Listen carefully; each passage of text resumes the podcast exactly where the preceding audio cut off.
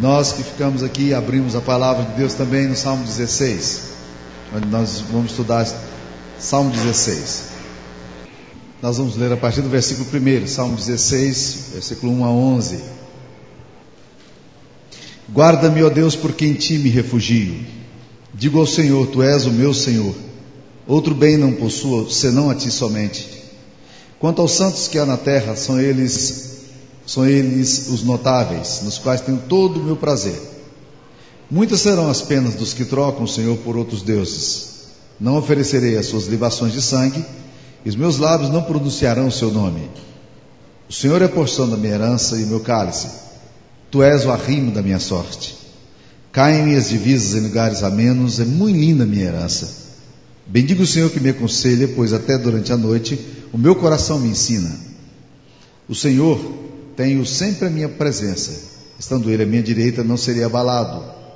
Alegra-se, pois, o meu coração e o meu espírito exulta, até o meu corpo repousará seguro. Pois não deixarás a minha alma na morte, nem permitirás que o teu santo veja corrupção. Tu me farás ver os caminhos da vida, na tua presença há plenitude de alegria, na tua destra delícias perpetuamente. Esta é a palavra do Senhor. Mantenha a Bíblia aberta aí no Salmo 16. Ah, os salmos refletem muito o humor de quem escreve, assim como os cânticos. Os salmos são cânticos, é, refletem um momento específico, refletem a experiência que você está vivendo. Quando eu estava vendo esse salmo, esse salmo é um salmo muito celebrativo, um salmo de muita gratidão. Eu tenho lido alguns salmos aqui, o Salmo 13, o Salmo 10, ainda devo pregar sobre um deles, pelo menos. Ah, são salmos de muita crise, muitos questionamentos, muitas interrogações. O Salmo 16 é um salmo de afirmação. E aí, quando eu estava lendo esse Salmo 16, eu disse: se a gente fizesse hoje uma dinâmica na igreja e dissesse a cada um de nós aqui pudesse fazer isso, escrever um salmo hoje. Eu vou escrever alguma coisa para Deus, eu vou falar para Deus o que está acontecendo com o meu coração hoje. Que tipo de salmo você escreveria hoje? Um salmo de lamento? Um salmo de regozijo? Quem sabe, quem sabe um salmo de imprecação? Sabe que na Bíblia existem os famosos, os famosos salmos imprecatórios, que são um desafio hermenêutico tremendo nas escrituras sagradas. Os salmos imprecatórios eram aqueles salmos em que a pessoa escrevia, ela estava extremamente irritada com a vida, com o outro, e às vezes ela está até zangada e ela está falando com Deus: Ó oh, Deus, eu queria que o Senhor matasse aquela pessoa, né? E aí você lê no Salmo, você fica assim meio assustado né, com o que está acontecendo, a irritabilidade brotando nos Salmos. É que na verdade os Salmos refletem essa questão do humor, do momento da gente, o que está acontecendo com o nosso coração. Se eu pudesse dar um título a esse texto aqui, eu diria que o salmista, nesse salmo que está dizendo, eu estou satisfeito. Tá bom, meu coração está bem. Eu estou agradecido a Deus. Eu sei que eu tenho limites, eu sei que tenho dificuldade, mas eu estou feliz. Eu estou, a minha alma está bem, está resolvida. E por que, que ele diz isso? Ele salmo, salmo, um salmo de gratidão, de muita alegria. E não é porque as coisas estão todas resolvidas, não, é, mas é porque o coração dele está resolvido. Como é que é possível a gente dar gra graças a Deus diante de limites, em momentos de dificuldade. Como é que nós podemos pensar nisso? O Dia Nacional de Ações de Graça está vindo aí, nós comemoramos no mês de novembro, né? daqui uns dias nós estaremos celebrando aqui num culto especial. Mas eu queria considerar um pouquinho dessa questão da gratidão aqui. Como é que nós podemos, de fato, agradecer a Deus? E a primeira coisa que eu acho aqui nesse texto, que, é, que para mim é fantástico, e como meu coração anseia por isso, é que esse texto aqui nos ensina, meus queridos irmãos, que só é possível agradecer a Deus se nós somos capazes de reconhecer nossos limites. Olha como é que ele fala aqui no versículo 5: O Senhor é a porção da minha herança e o meu cálice, tu és o arrimo da minha sorte. Caem-me as divisas em lugares a menos. É muito linda a minha herança. Ele está dizendo assim: as divisas de Deus para minha vida caem em lugares a menos. Deus coloca divisas na minha história, mas essas divisas elas não são rígidas. Essas divisas elas não são pesadas. Elas estão num lugar ameno. E ele fala assim: é muito linda a minha herança. O que eu tenho de Deus é bonito demais. O que eu estou recebendo de Deus é bonito demais. Sabe por que, que nós normalmente não agradecemos a Deus? Porque a gente acha que os limites que a gente tem na vida da gente são limites extremamente pesados. E você não vai agradecer a Deus se você acha que o limite seu é pesado demais. Você vai ficar zangado com Deus. Você vai ficar irritado com Deus. Você vai bronquear com Deus. Você não vai ter atitude de gratidão se no teu coração você olha a sua vida e diz assim: Deus poderia me dar muito mais do que Ele me deu. Por que, que Ele me dá só o que Ele me deu? Por que, que Deus, tendo todo o poder, sendo todo poderoso, o Criador dos céus e da terra, o dono de ouro e da prata, por que, que Ele só me dá o que eu tenho? Quando você pensa dessa forma, a reação natural do seu coração é de ficar profundamente irritado com Deus. E a Bíblia fala-nos de alguns homens que passaram assim. E a vida nos ensina de pessoas que começaram a reclamar muito da vida porque elas acham que Deus é devedor a elas. Quando elas olham os limites que elas têm, que elas possuem, elas não reconhecem o bem de Deus na história delas. Elas reconhecem os limites de Deus na história delas. E eu fico achando interessante isso porque eu acho que essa é uma lógica luciférica de Lúcifer. Porque lá no Éden, quando Deus coloca o homem e a mulher num jardim abençoado, com todas as coisas para poder comer, Satanás chega e pontua um único lugar em que eles não podiam avançar. Uma única proibição que Deus fizera, um único limite que Deus estabeleceu, Satanás pontua e diz: Deus não é um ser que está limitando a sua própria história? Só é possível, meus queridos irmãos, glorificar a Deus, agradecer a Deus, se quando eu olho para a minha história, eu digo, ok, caem minhas divisas em lugares a menos. Deus, eu estou feliz no espaço, nos limites que o Senhor tem me dado. Louvo o teu nome por isso. Eu não tenho tudo o que eu gostaria de ter, mas o que eu recebo do Senhor é suficiente para eu poder viver na graça de Deus. É mais ou menos como confiar no futuro. Maria José Elias, uma mulher admirável, esposa do falecido Antônio Elias, pastor também muito querido, muito especial, já esteve pregando aqui nessa igreja. Ela diz o seguinte: que a graça de Deus sobre nós é, é como uma luz no escuro que é suficiente para iluminar até onde você enxerga. Você está dirigindo uma autoestrada ou uma estrada, e de repente você liga, está com o farol ligado à noite. Até onde você percebe? Você percebe até onde a luz do farol projeta. O que é que tem depois da luz do farol? Você não sabe. Você sabe? Alguém sabe? Não, ninguém sabe. Mas a luz que você tem é suficiente para você andar em segurança. Então você caminha em segurança. Há muitas pessoas que ficam preocupadas com a luz que não existe depois do limite do farol. Deixa eu numerar algumas áreas que eu acho que são muito complicadas para a gente reconhecer limites de Deus e agradar e agradar-se de Deus. A Bíblia diz que se nós nos agradarmos de Deus, Ele vai satisfazer, satisfazer os desejos do nosso coração. Salmo 37,5, nós lemos ainda há pouco sobre isso. Agrada-te do Senhor e Ele satisfará os desejos do teu coração. Mas existem coisas que a gente não se agrada de Deus em nós. E a gente briga com Deus. E isso, obviamente, gera no seu coração uma profunda insatisfação. Quer ver uma coisa que você não, que normalmente as pessoas não lidam bem? Vou começar com a mais pesada, né? Com a questão do corpo. Há muitas pessoas que estão vivendo sérios conflitos com o seu próprio corpo, porque não estão entendendo os limites do seu próprio corpo. Se ficam um pouquinho mais gordinhas ou gordinhos, aí começam a praguejar, achar que Deus não gosta, que Deus não os ama, começa a reclamar da vida, começa a se olhar no espelho com a configuração profundamente equivocada, às vezes pessoas muito bonitas, mas se acham muito feias. E quando você começa a olhar para você e, e, não perceber o milagre de Deus em você, a bênção de Deus em você, você começa então a reclamar diante de Deus porque você não tem aquilo que você acha que você precisava ter. Você olha os limites e você não gosta do limite que você tem. E aí, meus queridos irmãos, quando isso acontece, você não consegue glorificar a Deus mais. A satisfação do seu coração, a gratidão do seu coração vai embora. Eu gosto muito da definição de beleza que alguém deu algum tempo atrás, que fez muito bem para nós. Beleza é se sentir perfeitamente confortável dentro da sua pele. Eu vou repetir. Beleza é se sentir perfeitamente confortável dentro da sua pele. Muitas pessoas estão transformando o corpo delas numa, num ídolo. E fazem tudo para que tenham um corpo que talvez nunca terão.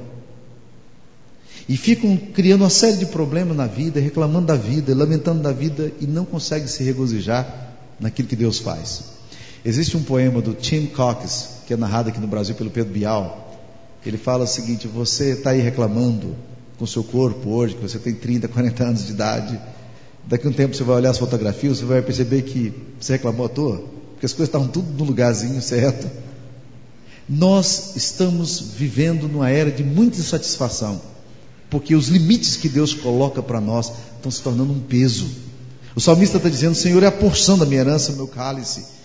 Tu és o arrimo da minha sorte, caem minhas divisas em lugares a menos. Uma outra área que, que normalmente cria muito problema para pessoas é a posição social.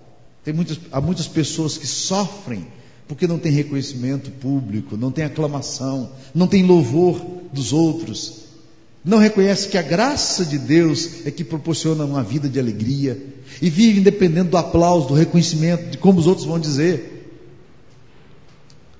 Essa é uma área extremamente conflitiva para a vida da gente. A gente só se sente bem se os outros estiverem aplaudindo a gente. E nem sempre os aplausos vêm. Mas como sua satisfação não está em Deus, mas está nos outros, você começa então a se achar péssimo. Você começa a reclamar da vida e achar que a sua vida não vale nada. Uma outra área que se torna uma área muito conflitiva é a área do dinheiro. São pessoas que, que ficam sempre querendo ter o que não têm. Não reconhecem o milagre de Deus que está aí presente na história o tempo todo. O sustento, o cuidado até aqui. Como Deus cuidou, Deus vai cuidar. É isso que a palavra de Deus nos diz. Deus não cuidou de você até aqui. Deus vai continuar cuidando de você. A Bíblia, Jesus diz assim: não é vida mais do que o alimento e o corpo mais do que as vestes. Por que, que vocês andam ansiosos, homens de pequena fé? Mas eu compartilho tanto com esse mesmo sentimento seu. Quantas vezes a questão do dinheiro se torna um problema tão sério para a gente, a gente fica angustiado: o que, que vai acontecer? Será que a gente vai ter para manter? Será que, que vai acontecer? Vai falir? Vai quebrar? E a gente vai ficando numa vida angustiante, ao invés de olhar para Deus e dizer: Deus, o Senhor a vida inteira cuidou da gente.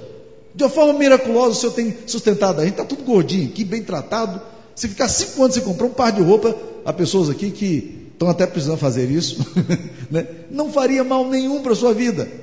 Mas o desespero para ter e possuir e comprar, e, né? e ficam desesperados, e a angústia que isso gera no coração.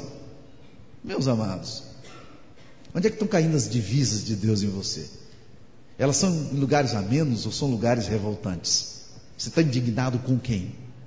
Com a vida? Não. Você está indignado com Deus. Quando você está vivendo essa situação de insatisfação interior, você não tem gratidão no seu coração. Como é que você pode agradar-se de Deus? Como é que você pode glorificar a Deus se você não se agrada daquilo que Deus está fazendo? O salmista fala: Senhor, cai minhas divisas em lugares a menos, é muito linda a minha herança. E eu aprendi esse texto aqui, meus queridos irmãos, numa experiência maravilhosa, que fez um bem imenso na história da minha família, Sara e eu, ouvimos um dia um pastor da Nova Zelândia pregando esse texto aqui. Exatamente esse texto aqui. E ele compartilhou uma experiência para nós. Ele não sabia muito bem, ele falava com muito sotaque o, o, português. Então ele falava assim, nós a, vamos irmãos, né? E aí ia falando e Deus ia usando aquele homem de uma forma maravilhosa. E ele foi contar para nós no encontro de federação de SAF o que estava acontecendo com ele. A comida básica do neozelandês, o prato principal, assim como é o arroz e feijão para nós, é a batata. E ele disse que um dia chegou em casa, e eu não lembro, eu não sei se vocês se lembram disso, mas houve uma época que, a batata inglesa ficou com um preço muito caro. Há épocas assim que uma determinada comida fica cara, né? quase impossível comprar. A batata inglesa estava caríssima, não sei por que razão. E aí, como é que eles iam fazer aqui no Brasil? Tinham três filhos adolescentes que comia mais do que frieira brava, complicadíssimo em casa, ganhando um salário de missionário aqui no Brasil e vivendo com aqueles limites muito tênues, muito, muito frágeis. E eles disseram: Nós não temos condições de comprar batata inglesa. Então nós temos que adaptar a nossa comida. E eles vão para a feira do Brasil examinar as comidas. E eles acham ali cará. Todos conhecem cará, cará é uma comida barata, comum, fácil de achar em qualquer feira brasileira, né? E eles acharam aquele negócio interessante, levaram para casa e fizeram cará. E a cará se adaptava a determinadas receitas, algumas receitas que eles tinham. Então ele disse: Ei, amados irmãos, quando nós chegamos em casa, nós estávamos passando muita dificuldade para saber como é que Deus iria fazer conosco. Mas quando Deus não dá a batata inglesa, Deus dá cará. Aquela palavrinha dele fez um bem imenso para o coração da minha esposa e o meu. Quando Deus não dá batata inglesa, Deus dá cará. E as divisas de Deus caem em lugares a menos. Você reconhece isso? Quando você reconhece limites de Deus em você, mas mesmo nos limites você diz: a minha herança é linda, dá para viver aqui. As cercas que Deus colocou, Deus coloca para todo mundo. Todos nós temos cerca, todos nós temos limites. Mesmo as pessoas mais ricas têm limites. Tá tudo bem nos limites, gente. Tá tudo bem no limite. Qual é o meu limite? Qual é o seu limite? Para uma pessoa rica, talvez o limite seja não poder fazer uma viagem para a Europa esse ano. Para uma pessoa pobre, talvez seja comprar um Fusquinha 63. Como é que você está dentro dos seus limites? Você sabe viver com gratidão dentro dos limites que Deus colocou para você? Ou você vive brigando com a vida e com Deus? Regozije-se nos seus limites. Aprenda a viver dentro deles, porque o problema não é ter mais ou ter menos, o problema é ter um coração cheio de gratidão e viver na dimensão da promessa e da provisão de Deus. Ele prometeu que Ele vai cuidar de você. Ele diz que Ele é o Jeová Jirê, Ele é o Deus da promessa, Ele é o Deus do suprimento, Ele é o Deus da provisão. Ele vai cuidar de você, porque Ele cuida do pardalzinho, Ele cuida dos lírios do campo, e depois que eu aprendi o que um pardal come por dia, eu fiquei apavorado. O pardal come diariamente quatro vezes o peso dele. Diariamente. Vocês imaginam se nós comêssemos quatro vezes, e alguns aqui tentam fazer isso, né? Mas se nós comêssemos quatro vezes o nosso peso, eu vou ser otimista, meu querido. É muita coisa. 300 quilos de comida por dia não é brincadeira pardal come assim, um sistema primitivo de digestão. E a Bíblia diz que Deus usou exatamente o exemplo do pardal. Está pardalzinho aí, Deus está cuidando, não está? Deus está mantendo. Onde é que estão as divisas suas? Você conhece, você reconhece as divisas de Deus em lugares a menos para você? Ou elas estão muito pesadas? Quando você reconhece que as divisas de Deus são amenas, são suportáveis, e, e, e você pode encontrar delícias nesses limites, você vive com gratidão e contentamento. Caso contrário, você vai viver eternamente reclamando, murmurando e vai tendo e não vai tendo, e tem e não se satisfaz, e, e come e não dá certo. O apóstolo Paulo diz uma coisa interessantíssima. Ele diz: Eu aprendi a viver contente em toda e qualquer situação. Tanto aprendi a estar em situação de fartura quanto em tempo de escassez. Olha, há pessoas que não aprendem a estar em época de fartura. E muitos não sabem viver em épocas de escassez. O Deus é o mesmo, mas diz lá, o apóstolo Paulo diz, eu aprendi. Não é uma coisa espontânea na gente, não. É aprendizado. O salmista está dizendo aqui: caem minhas divisas em lugares a menos. Eu reconheço os, os, meus limites. Tenho divisas aqui, acolá, não posso ir além disso aqui, né? não posso avançar no meu cartão de crédito aqui. Eu, eu, às vezes gostaria de trocar meu carro, mas não dá, está tudo ok. As divisas está tá tudo ok, está tá bom, está ótimo, Deus está cuidando de mim. Né? Eu queria comprar uma roupa essa mesmo, não, não, não dá, o orçamento não coube. As divisas estão aqui. Tá? Puxa vida, eu gostaria de fazer uma viagem, mas não está dando para fazer a viagem. Está tudo bem no meu coração, as divisas estão caindo em lugares a menos. Ou a gente entra numa piração para ter o que Deus não prometeu te dar, sofrendo tremendamente com isso e nenhuma gratidão no coração. Olha, você pode dizer: estou satisfeito. Os limites de Deus aqui são satisfeitos. Agora, uma coisa que me chama atenção aqui nesse texto é que ele fala pelo menos três vezes uma coisa muito importante. É mudança de foco mesmo. Olha como é que ele fala no versículo 2. Diga ao Senhor, ele está dizendo, eu falo a Deus, eu vou conversar com o Pai, Tu és o meu Senhor. Outro bem não possuo somente, senão somente a Ti. Eu estou dizendo a Deus o seguinte: eu tenho um bem. Qual é o bem que eu tenho? O bem que eu tenho é o próprio Deus. Não é o que Deus me dá. É o próprio Deus. Olha o foco, interessantíssimo. Sabe por que, que nós nos angustiamos muito? É porque o foco da gente não é o próprio Deus, é o que Deus pode nos dar.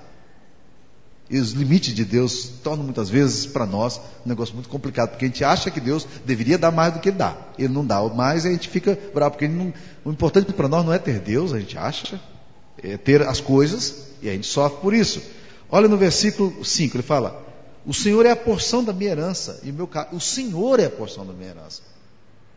O Senhor é minha herança. E o Senhor é que me dá, as, me dá as divisas. O Senhor é que interessa para mim. No versículo 8: O Senhor tenho sempre ao meu lado, a minha presença. Estando ele à minha direita, não serei jamais abalado.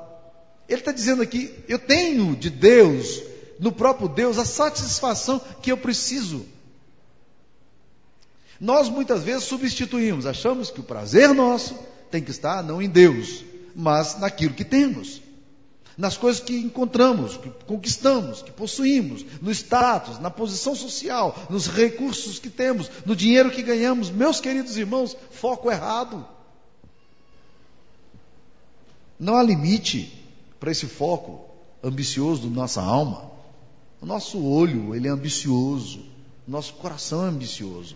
Ele sempre quer mais, quer mais, quer mais. E você vai ter mais e não vai ter satisfação. A Bíblia está nos chamando aqui para dizer onde é que você pode encontrar satisfação. E ele diz algumas coisas muito interessantes. Primeiro, ele vai dizer no versículo 11 é, algumas coisas que Deus dá. Primeiro, ele fala aqui: Tu me farás ver os caminhos da vida. Quando eu tenho Deus, o que, que acontece comigo? Eu tenho orientação segura para a minha vida, para o que eu vou fazer, para as decisões que eu vou tomar. Por quê? Porque Deus vai me fazer ver os caminhos da vida. Ele vai apontar o caminho para mim. Eu gosto muito de uma história que eu ouvi algum tempo atrás, num dos livros de Scott Peck, é, em que ele conta de um rabino que na época da repressão, ele saía todo dia ao pôr do sol para dar uma caminhada. E quem caminhava sem rumo, às vezes uma hora, uma hora e meia, duas horas, duas horas e meia. E o soldado via o rabino passando e fazendo essa caminhadinha. Um dia, aquele soldado que via aquele ritual do rabino ficou muito indignado com ele. Chegou perto do rabino e disse: O que é que o senhor faz todo dia andando nesse meu lugar? Para onde o senhor vai? O senhor pode me responder essa pergunta? Para onde o senhor vai todo dia? E ele disse: Eu não sei. não sei. O soldado ficou muito enfurecido e o colocou na cadeia. E quando ele estava sendo jogado na cadeia, ele virou para o soldado na cela e disse: Eu não lhe falei que eu não sabia para onde eu ia? Eu não sabia para onde eu ia. Você me colocou num lugar que eu nunca previ que eu chegaria aqui nesse lugar. O texto está dizendo aqui: Deus me fará ver os caminhos da vida que eu nem sei. Eu não sei meus caminhos da vida. Há sempre surpresas na vida. Deus vai me fazer ver os caminhos da vida. A segunda coisa que fala é que na presença de Deus há plenitude de alegria e na destra do Senhor delícias perpetuamente. É junto a Deus o texto aqui no versículo 1 dizendo: Guarda, meu Deus, por quem ti me refugio, eu corro para o Senhor quando as coisas estão difíceis. E termina dizendo: Na presença do Senhor é que tem plenitude de alegria. Então, outra bênção que nós temos quando nós estamos ao lado de Deus. E o versículo 10, ele vai falar de uma outra bênção ainda, que é aplicada lá no Novo Testamento para Jesus. Pois não deixarás a minha alma na morte, nem permitirás que o teu santo veja corrupção. Ele está falando aqui da certeza da vida futura. Eu tive uma experiência muito interessante com esse texto aqui também. Um dos presbíteros muito queridos nossos lá em Brasília, quando nós pastoreávamos lá, ele era diretor de uma autarquia, uma autarquia bem, bem importante lá em Brasília. Não vou falar o nome aqui, porque senão vocês podem identificar o autor e eu não estou interessado em falar o nome dele, né? Mas ele foi, era diretor dessa autarquia. E ele resolveu fazer uma coisa inusitada até então, ali em Brasília, ele resolveu fazer uma licitação para fazer a reforma naquele órgão, naquela autarquia federal. E causou uma, uma discussão tremenda quando ele fez a licitação. Uma empresa de Belo Horizonte ganhou a licitação. E essa empresa de Belo Horizonte chegou e agradeceu muito ao diretor desse órgão e disse: Olha, nós estamos muito gratos porque é a primeira vez que isso acontece, nós estamos muito felizes por termos ganho essa licitação e tal, sei o quê. E a nossa empresa, em reconhecimento a essa abertura que o senhor está fazendo no mercado aqui em Brasília, nós queremos dar um prêmio para o senhor. E preencheram para ele um cheque que naquela época, um dos carros bons que existia naquela época era uma Belina. Dava para comprar uma Belina zero quilômetro. 45, 40 mil reais hoje. E deram o cheque para ele. Ele disse: Vocês me dão um tempinho para eu poder ver se eu posso aceitar ou não? Ele disse: Não, nós não estamos subornando você. Nós já ganhamos a licitação, ela é nossa. Nós só estamos agradecendo a você. Estamos querendo recompensar você por essa atitude sua. Nós não estamos subornando, você não entendeu. Não é suborno. É gratidão. Ele disse: Não, mas eu, eu ligo para vocês amanhã. O senhor não vai aceitar? Não, eu, eu ligo para vocês amanhã. Temente a Deus, ele foi para casa e ele disse: Deus, eu vou ler a Bíblia. Se eu achar na Bíblia o termo corrupção, se eu abrir na Bíblia um texto e nesse texto tiver o termo corrupção, na verdade ele fez uma malandragem com Deus, né? Porque termo corrupção na Bíblia é raríssimo de acontecer, né? Você tem quatro ou cinco vezes o termo corrupção na Bíblia, né? Ele diz: se eu achar o termo corrupção na Bíblia, eu não vou aceitar vou aceitar isso aí. Abriu Jó 16. Ele deveria ter ficado em Jó 16, porque Jó 16 não aparece. Mas ele disse: Não, não vou ler Jó 16, não, vou ler Salmo 16. Quando eu estava lendo esse texto, o penúltimo versículo diz: Pois não deixarás a minha alma na morte, nem permitirás que o teu santo veja corrupção. Ele ficou muito zangado com Deus. e disse para o rapaz no outro dia: Não, obrigado, eu não quero não porque ele fez uma negociata com Deus e se deu mal. Está entendendo, meus irmãos? Esse texto aqui é um texto aplicado a Jesus, a ressurreição de Jesus lá no Novo Testamento. Mas o que esse texto está querendo nos ensinar é uma coisa muito mais profunda, não apenas em relação a Jesus, mas em relação à nossa vida. Ele está dizendo o seguinte: olha, gente, quando a gente vai encontrando no Senhor a bênção da nossa vida, a alegria da nossa vida, no Senhor, nós vamos descobrindo delícias no Senhor, prazer no Senhor. E Deus não deixa que o nosso corpo veja corrupção. Ele não deixa que a nossa alma veja corrupção, porque Ele vai redimir essa alma. Ele vai resgatar isso aqui. Na verdade, isso aqui é uma promessa escatológica. Está falando da redenção do nosso corpo. Assim como Deus fez com Jesus ressuscitando ao terceiro dia, Ele também vai nos ressuscitar um, um dia. Ele vai restaurar nosso corpo, a nossa vida. Meus amados irmãos, esse texto aqui conclui exatamente dizendo: na presença de Deus, ao lado de Deus, há delícias perpetuamente. Onde é que você está buscando a fonte da sua alegria? Em que poço você tem ido beber água? Onde é que você está buscando o sentido para a sua existência? Os limites que Deus está colocando para você, como é que eles estão sendo recebidos por você? Com gratidão ou com desespero? Com reconhecimento do cuidado de Deus até aqui? Ou você está louco porque essas coisas estão acontecendo com você? O texto diz: É muito linda a minha herança, caem minhas divisas em lugares a menos, é muito linda a minha herança. Deus está cuidando de mim, e Ele vai continuar cuidando de mim, porque Ele é o Deus da provisão, Ele é Jeová Jireh, Ele é o Deus bom, Ele é um Deus misericordioso, e Deus nunca deixa frustrado aqueles que nele se refugiam. Eu gostaria muito que esse texto se tornasse uma prática para a gente, uma prática devocional, de adoração, porque quando nós vamos aprendendo a fazer essas coisas, a gente re responde a Deus em gratidão e nosso coração encontra satisfação. Onde é que está o seu coração hoje? Se você fosse escrever um salmo hoje para Deus, você escreveria um salmo de revolta ou um salmo de gratidão? Um salmo de imprecação ou um salmo de louvor? Como é que está o seu coração hoje? Você não gostaria de trazer esse coração para Deus e deixar que Deus trabalhasse esse coração seu? Curva a sua cabeça, eu quero orar. Vamos orar juntos. Eu quero te pedir que você ore pelo seu coração. Quem sabe trazendo algum, alguma dessas coisas que nós falamos aqui como adoração a Deus e confissão de pecados, abandono, arrependimento, para que Deus possa mudar a sua vida.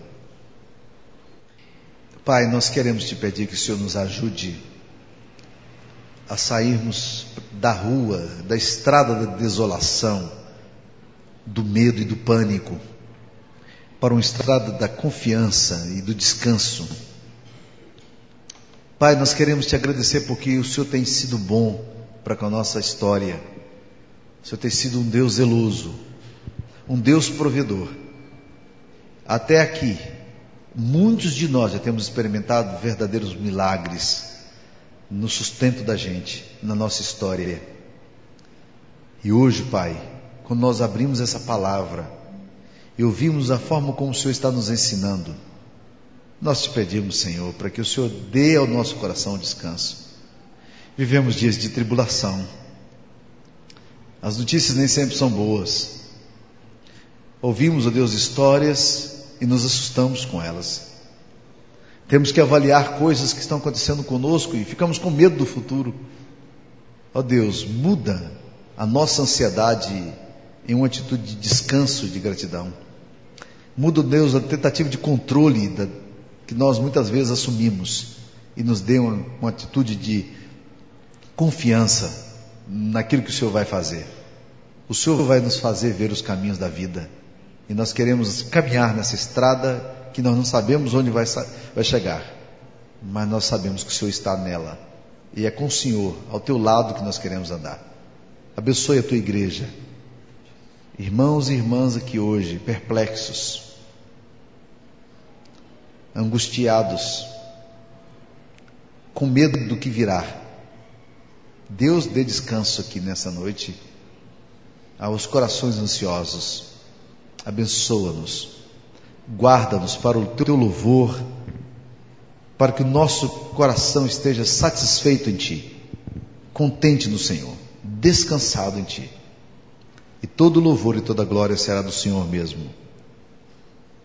E agora, amados irmãos, que a bênção do Deus Pai, do Deus Filho e do Deus Espírito Santo esteja convosco e com todo o povo de Deus, hoje e pelos séculos dos séculos.